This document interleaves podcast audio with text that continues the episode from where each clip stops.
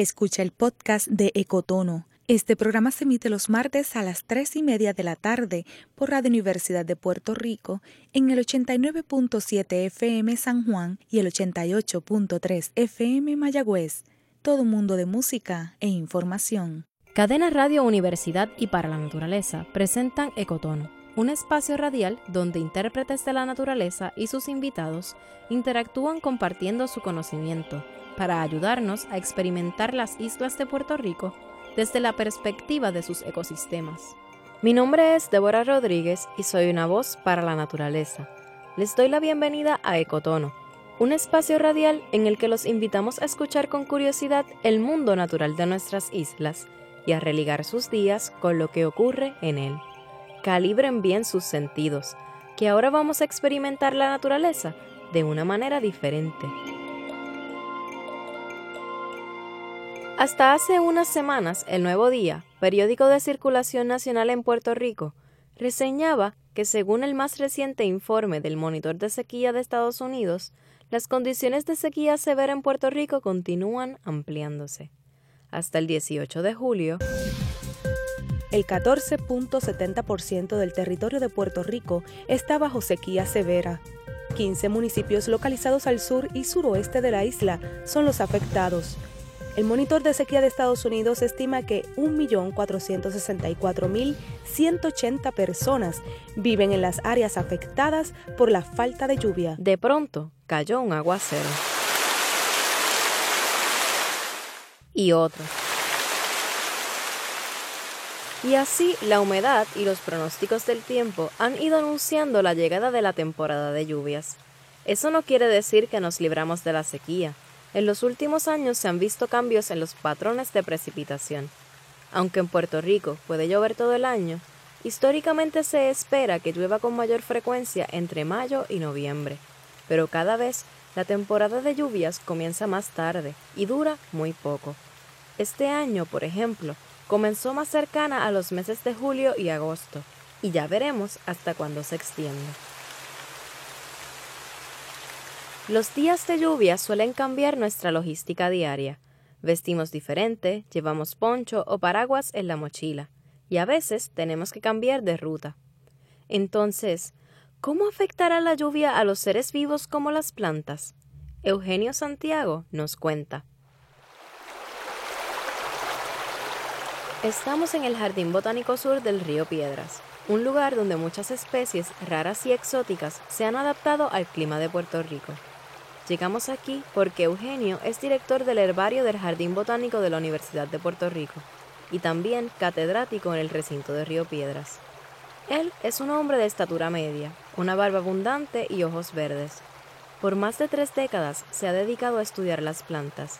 Él inicia nuestro recorrido diciendo que al igual que nosotros, las plantas se reproducen, necesitan nutrimentos, necesitan agua, crecen, es decir, que son organismos vivos. Las plantas poseen diferentes estructuras que tienen diferentes funciones. Ese funcionamiento de agua es fundamental para los procesos de las células. La célula es lo que un edificio sería un ladrillo o sería un bloque el, cuerpo del organismo, de un organismo está compuesto de células. Y dependiendo la parte o la región del cuerpo, si es la raíz o si es el tallo, si es las hojas, pues hay células de diferente tipo que ayudan a, cumplir las funciones particulares que necesita el organismo. Por ejemplo, en el en las raíces se absorbe agua y minerales del ambiente exterior y esa agua y esos minerales se mueven, se conducen a través del tallo por células especiales una, una suerte de tuberías, ¿verdad? Sus células que unidas forman una especie de, de, tubería para, para mover el agua a diferentes partes, las diferentes partes del cuerpo, las hojas, por ejemplo, y allí en las hojas eh, el agua eh, forma parte de esos procesos em, celulares que envuelven atrapar luz solar, energía solar eh, y una serie de reacciones que se conocen como fotosíntesis que no es otra cosa que una serie de reacciones donde hace falta o se, o, se envuelve el uso de energía solar, se atrapa y se convierte en energía bioquímica, se utiliza carbono, ¿verdad? atmosférico. Eh, al final del día lo que se produce son moléculas que permiten construir el alimento. Se produce alimento para la planta y eventualmente eso, esa, esa, ese alimento también pasa a la cadena alimentaria a otros organismos como los animales. Desde pequeños nos enseñan que las plantas absorben agua a través de las raíces, pero en realidad el proceso es más complejo que eso. En las hojas eh, hay intercambio de gases eh, por unas aperturas, ¿verdad? Que se llaman las estomatas. Además de entrada de oxígeno o salida de oxígeno y dióxido de carbono, intercambio de gases. Cuando el sol da en las hojas, eh, hay pérdida de agua. Hay pérdida de agua y eventualmente esa pérdida de agua, eh, esas moléculas de agua que salen por, eh, evaporación, eh, la planta tiene, el cuerpo de la planta o el tejido de la hoja tiene que reemplazar esas moléculas de agua y eventualmente hay una hay una un efecto de reemplazar esas moléculas con, con agua que había en el mismo cuerpo vegetal y se produce eh, un, proceso que se conoce como la, teoría de eh, eh, tensión, cohesión, adhesión. Eso es básicamente física, que mientras va saliendo agua por la, explicado sencillo, cuando mientras va saliendo agua por las hojas, eventualmente se va alando, se va alando moléculas de agua hacia arriba para reemplazar esa agua que se pierde y el agua va moviéndose, ¿verdad? De, la parte baja del, del, del tallo hacia arriba, etcétera. Eh, eso en, términos sencillos, en pocas palabras, el agua siempre está moviéndose de la parte de las raíces al tallo, a las hojas, etcétera, y parte de esa agua se va perdiendo por las hojas. Va entrando agua, va saliendo eh, agua, claro, y, y, esa agua también pasa por o se distribuye por, la, por, los, por las células para que se, para que se formen los procesos celulares que hagan falta y para, para eh, los procesos de producir alimentos, etcétera. Aunque hay factores como el clima y el tipo de especie, el cuerpo de las plantas está compuesto en un 90 a un 95% de agua. El agua es fundamental para la vida y por eso el agua eh, es importante que esté disponible para las plantas y por eso en las temporadas de lluvia y de sequía es tan importante para las plantas eh, ¿verdad? que, esté, que haya eh, acceso a esa agua. Eh, o no. En la temporada de, lluvia, se accede a esa agua, que importante como acabo de explicar, pero en las temporadas eh, secas, eh, pues hay mecanismos o la planta busca maneras de poder lidiar con esa pérdida de agua o con esa falta de agua que tiene en el cuerpo. En algunos casos, por ejemplo, en ambientes extremadamente secos, constantemente secos, como los desiertos, como los bosques secos, las zonas secas, plantas que eh, crecen en esos tipos de ambientes han a lo largo del tiempo eh, desarrollado adaptaciones particulares, incluso extremas, para, evitar la pérdida de agua. Por ejemplo, eh, cuando pensamos en un desierto, en una zona seca, nos llega a la mente las cactáceas, los cactus. Los cactus son un buen ejemplo de unas adaptaciones a vivir en, una, en un ambiente de poca agua, caso extremo, donde los cactus, para evitar esa pérdida de agua, en las hojas que había mencionado previamente han disminuido, se ha disminuido la, el área de exposición al sol, ¿verdad? Uno puede ver la hoja como si fuese un panel solar donde se recibe luz para hacer fotosíntesis que tiene eh, el reto de también exponerse al sol y perder agua, ¿verdad? Hay, hay como una ganancia y una pérdida. Eh, aquí el asunto es que no haya exceso de pérdida de agua eh, a las 9 se atrape luz. Si uno reduce el área de las hojas para uno disminuye la posibilidad de exceso de pérdida de agua, sobre todo en lugares secos. Y en los cactus ha habido una transformación de las hojas a las espinas. En los cactus las hojas eh, son las espinas. Básicamente las espinas son hojas modificadas eh, donde ha habido esa reducción. Claro, hay una serie de funciones como fotosíntesis que se hacen en las hojas. El área no está allí en, en las cactáceas, así que todos los pigmentos, toda la maquinaria biológica eh, o bioquímica para hacer la fotosíntesis, entonces pasa a estar en el tallo. Por eso es que los tallos en, la, en las cactáceas son verdes. ¿verdad?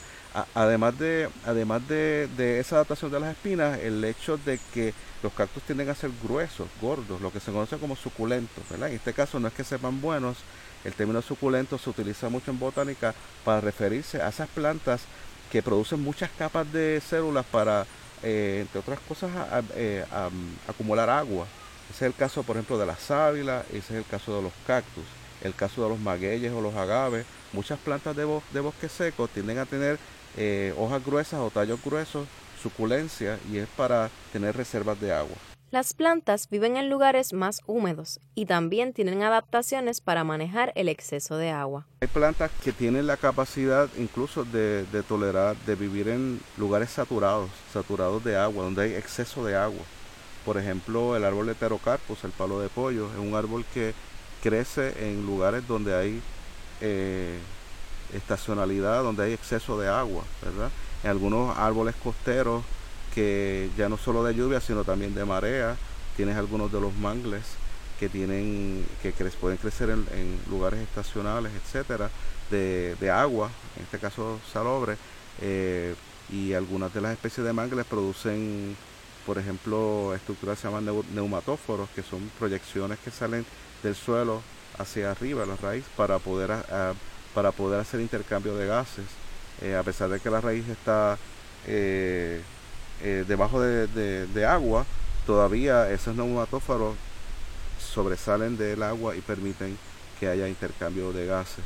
Muchas plantas incluso en el diseño de la hoja uno puede ver diseños que ayudan a lidiar con el exceso de lluvia. Cuando uno ve, estoy pensando ahora en especies de bosque lluvioso, eh, hay especies que tienen la punta de la hoja, lo que se llama el ápice o la punta, a veces bien eh, alargada, ¿verdad?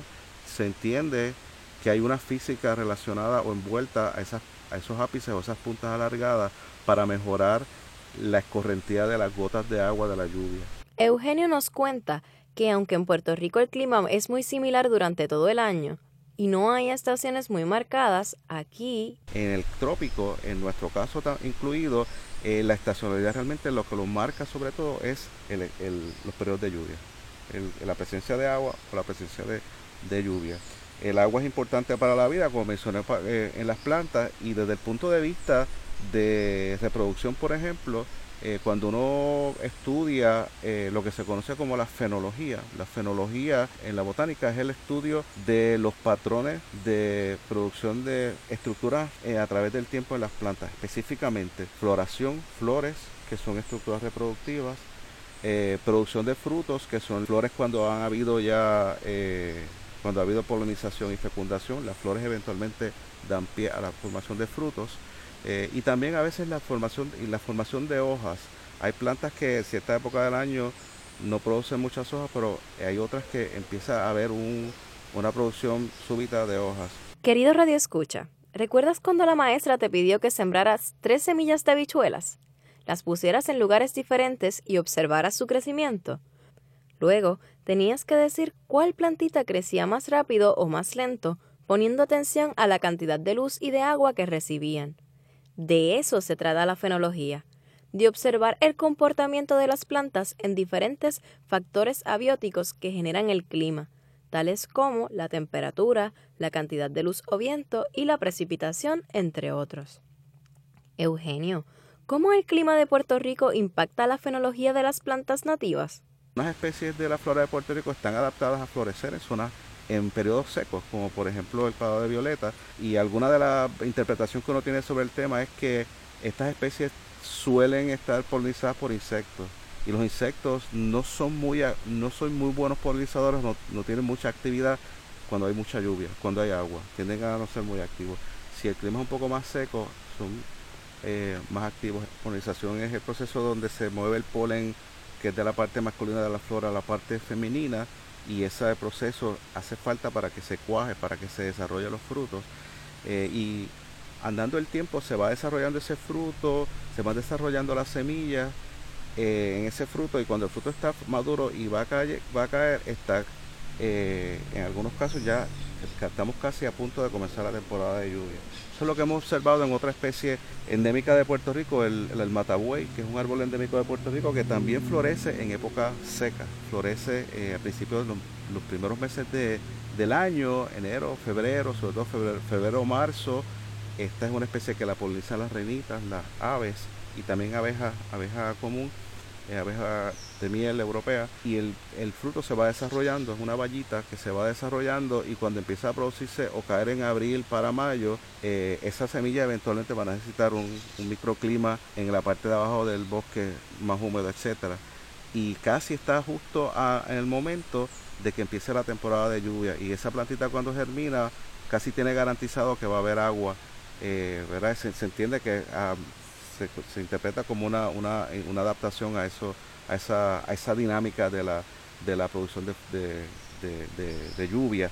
Hay otras especies que comienzan a florecer en la, en, ya en el verano cuando hay agua y esa agua eh, parte del proceso que necesitan para florecer, eh, por ejemplo la palma real, eh, y se producen los frutos más, más tarde en el año. Hay especies que florecen durante todo el año, florecen y fructifican durante todo el año y a veces tienen como unos, unas explosiones de flores cuando hay de momento lluvia. Es decir, que el comportamiento de la floración y la fructificación de las especies es, bien variable. Hay diferentes tipos de adaptaciones a estos cambios eh, o a esta disponibilidad de agua. Pero lo cierto es que hay unas estacionalidades en términos de la, del, del agua y de la lluvia. Así que cuando uno ve, si uno ve una gráfica o si uno, uno analiza unos datos de producción de, precipitación, perdón, eh, uno puede también comparar esos, esas alzas y esas bajas de precipitación con esas alzas y esas bajas de floración y fructificación y uno podría comparar si hay una relación, si hay una causa y un efecto, si hay una relación entre la lluvia y la producción de flores que vaya a subir o vaya a disminuir y la producción de frutos. Y eso en parte es lo que estudia eh, la fenología.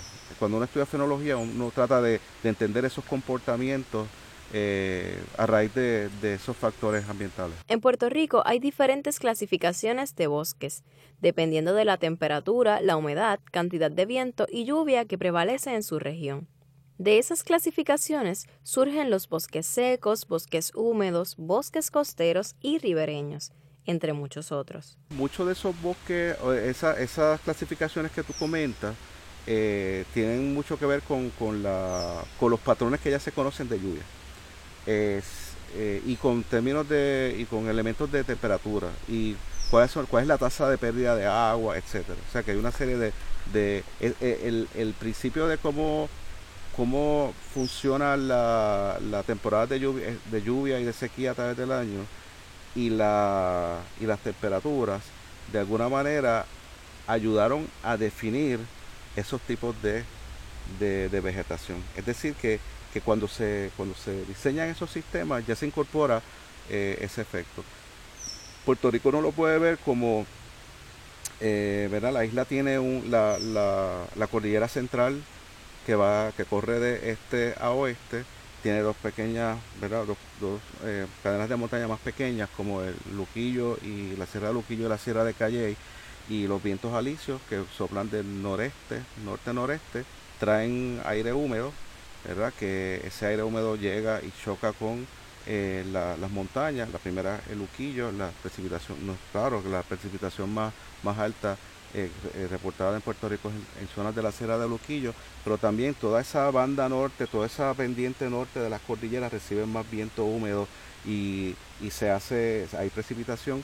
Una vez pasa, los vientos mueven esa, ese aire hacia la banda sur, pues ya no hay tanta agua y se hace el efecto de, sequía que uno ve que uno ve en la, en la parte sur de la isla. Eso es la mejor forma de observarlo es cuando uno va manejando la carretera. Si uno maneja, por ejemplo, eh, de San Juan a Ponce, cuando uno sube, luego de pasar el monumento al Jíbaro, eh, toda esa zona de Caguas, Calle, hay bonito, todo eso es húmedo. Cuando llegas allá arriba, a la altura casi de Salinas y empiezas a bajar la famosa cuesta de Salinas, cuando vas hacia el sur, a la banda sur, ahí tú notas ese efecto eh, ambiental. Además de estas clasificaciones de bosques, hay otros tipos de ambientes con condiciones muy particulares. Digamos que dentro de un ecosistema con un clima determinado tienen un microclima. Un microclima es un término que se utiliza eh, ¿verdad? Para, para entender eso, esa, esos factores eh, que no son que, abióticos, que no son, que son físicos, por ejemplo, temperatura, eh, humedad, eh, lluvia. también incluso puede, se puede hablar de, son, son ¿verdad? Este, climas, ¿verdad? Pero si uno habla de microambientes, son, también puede haber elementos, uno podría incorporar el elemento de los minerales o del sustrato del lugar donde está creciendo, que puede haber uno, una combinación de, condiciones particulares en un lugar bien definido que permitan que una planta pueda ser exitosa en particular. Un poco el término de microclima o microambiente está relacionado a eso, esa combinación de, condiciones eh, particulares. Usualmente estamos hablando en, extensiones o espacios particulares definidos que son importantes. Si le echamos un vistazo a la flora, en estos microclimas viven algunas especies que son eh, bien limitadas en distribución y que su distribución está en gran medida eh, determinada por la, accesibilidad de, lluvia, ¿verdad? La, cuán accesible está la humedad.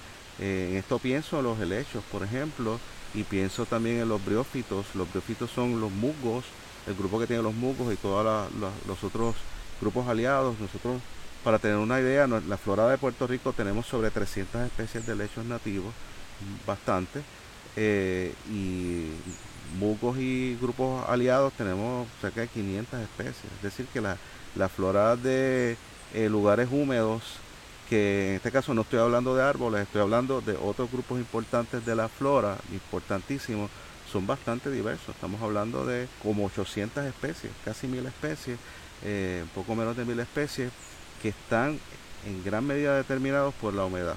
Eugenio, ¿y qué ocurrirá con los cambios en los patrones de precipitación que hemos visto en los últimos años? La proyección es que en el Caribe el efecto del cambio climático va a ser que vamos a tener más eh, periodos de sequía, periodos secos más extensos eh, y en general los ambientes van a ser más secos, Así que estamos hablando de que hay una reducción en las extensiones de hábitat de esas especies y potencialmente podríamos tener especies que se extingan o, que estén en, inminente peligro de extinción por pérdida de hábitat. en este caso no fue porque se cortó el hábitat, es porque el cambio climático redujo las condiciones para que ellas pudieran crecer.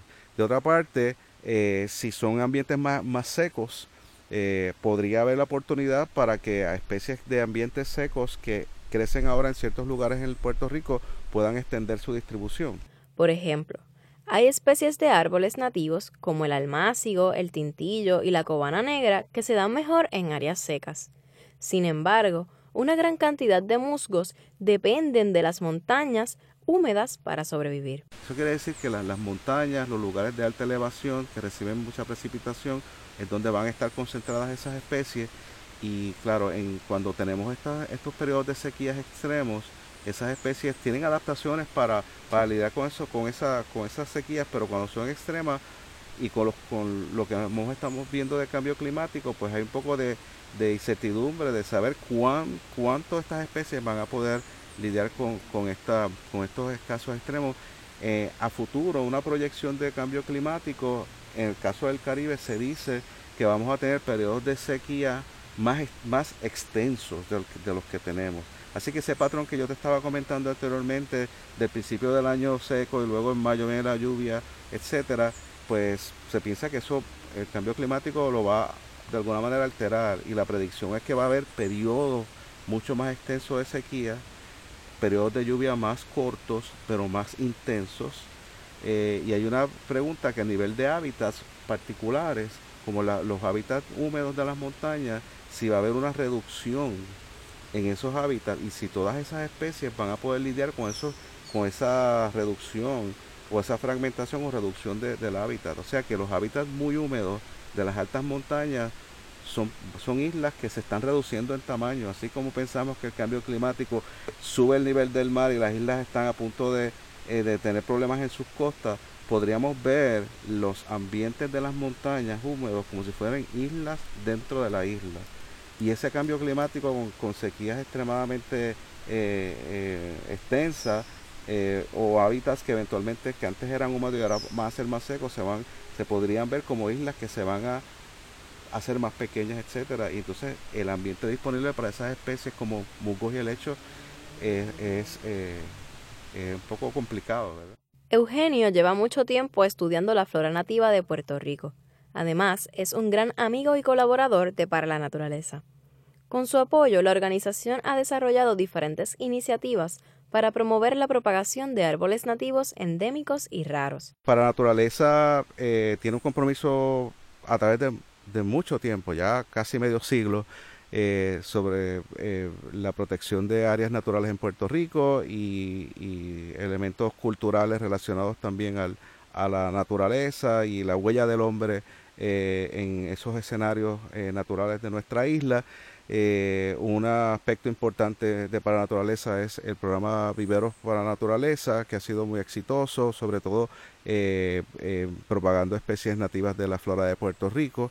El programa comienza luego, de, los viveros comienzan luego del, del, huracán Hugo en 1989, ahí comienza todo, eh, y el programa ha sido muy exitoso, se ha extendido, y eh, en el, eh, luego de los huracanes Irma y María se lanza una serie de iniciativas de reforestación y propagación, incluye entre otros el programa Habitat, también el, esta iniciativa que se llama Ciudadanos Científicos, que hay un interés de la, de la, de la ciudadanía de incorporarse al, a la fuerza de, de, propagación y de conservación de los ambientes naturales. La ciudadanía está lista, está preparada y una de las ofertas que tiene para la naturaleza es Ciudadano Botánico. ¿Qué hacemos en Ciudadano Botánico? Bueno, en Ciudadano Botánico ayudamos a a, ¿verdad? a, eh, diseminar conocimientos sobre la flora de Puerto Rico y sobre cómo funcionan las plantas, etcétera. También se hacen actividades, por ejemplo, relacionadas a, mm, eh, la recolección de, frutos para, eh, y semillas para la propagación. En este, en este, una de las actividades que hemos estado haciendo eh, es incorporar o recopilar información sobre la fenología, lo que estábamos hablando hace unos minutos de la, el, conocimiento que hay en la literatura sobre la producción de flores y frutos que se ha documentado, pero hay muchas especies de la flora para los cuales todavía no entendemos bien cuál es su, conducta, ¿verdad? De producción de, reproducción de flores y frutos. Y eso es importante porque si hay un programa de propagación, hay que ir al campo a buscar eh, frutos o semillas para propagación, hay que entender en qué periodo del año encontrarlo. Los conocimientos de Eugenio y el equipo de Para la Naturaleza sobre la propagación de especies de árboles nativos y endémicos fueron plasmados en el Manual para la Producción de Árboles y Arbustos Nativos de Puerto Rico. El contenido de esta publicación fue recopilado justo antes de que los huracanes Irma y María causaran daños severos a los bosques de la isla, por lo que representa una gran aportación a los esfuerzos de reforestación del país. El manual fue desarrollado con una subvención del Departamento de Agricultura de los Estados Unidos y el Servicio de Conservación de Recursos Naturales del Caribe bajo el Programa de Innovaciones en la Conservación. Sus copias son limitadas.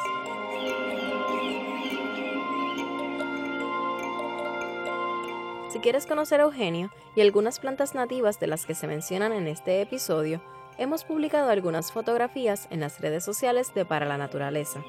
Además, te invito a visitar nuestra agenda de eventos en reservaciones.paralanaturaleza.org. Allí encontrarás actividades voluntarias y muchos otros eventos para ayudar a reforestar los bosques de Puerto Rico. Escríbenos a ecotono.paralanaturaleza.org con tus comentarios, preguntas o sugerencias después de cada programa los martes de 3 y 30 a 4 de la tarde. Este programa fue grabado y editado por Soraya Díaz. Agradezco a todos los colaboradores de este programa y a Eduardo Alegría por la música. Recuerda que puedes encontrar este y todos los episodios de Ecotono a través de las plataformas sociales de Para la Naturaleza y Cadena Radio Universidad. Les habló Débora Rodríguez, una voz para la naturaleza.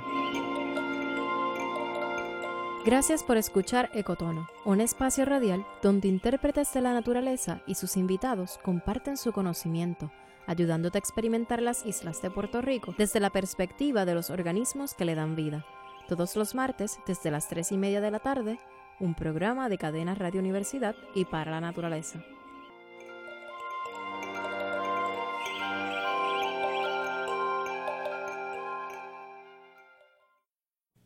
Acaba de escuchar el podcast de Ecotono. Le invitamos a que nos sintonice los martes a las 3 y media de la tarde por Radio Universidad de Puerto Rico en el 89.7 FM San Juan y el 88.3 FM Mayagüez. Todo un mundo de música e información.